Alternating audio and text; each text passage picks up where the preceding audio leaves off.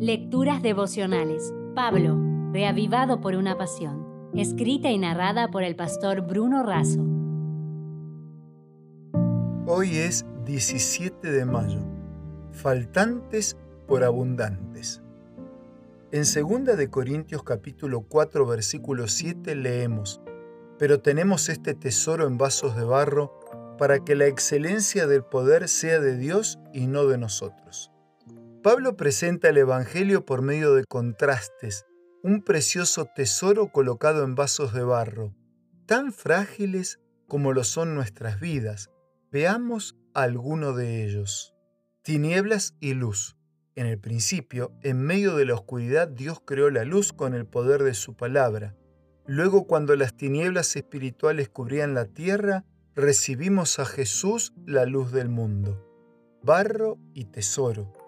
Las vasijas hechas de barro eran frágiles, de corta duración y de poco valor, pero el tesoro del Evangelio es permanente, relevante y eterno. El plan de Dios fue que el tan insignificante vaso llevara este Evangelio tan inconmensurable. Muerte y vida. Nuestro cuerpo tiene las marcas del pecado, desde que nacemos comenzamos a morir, pero el Señor vino para disponer, por su gracia recibida por la fe, vida presente y eterna. Hombre exterior y hombre interior. El cuerpo se va desgastando con el paso y el peso del tiempo. Ahora bien, el interior se renueva día a día en las promesas de Dios. La aflicción es leve y momentánea. La gloria es excelente y eterna, visible e invisible. Las cosas que se ven son limitadas, perecederas, con fecha de vencimiento y temporales. En tanto, las que no se ven son ilimitadas, imperecederas, sin caducidad y para siempre. La buena noticia del Evangelio es que el tesoro le ganó al barro, la luz venció a las tinieblas, la vida se impone sobre la muerte. El hombre interior se proyecta por encima del hombre exterior.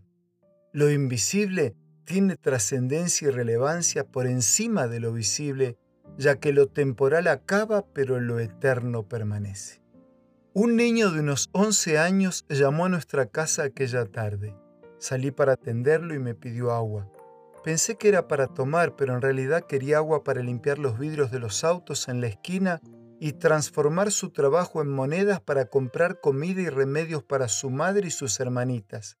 Fui dándole todo lo que necesitaba, que en realidad era más que el agua. Tampoco tenía balde, ni jabón, ni cepillo. Le faltaba todo. Nunca olvidé aquella carita sucia y esos ojitos tristes.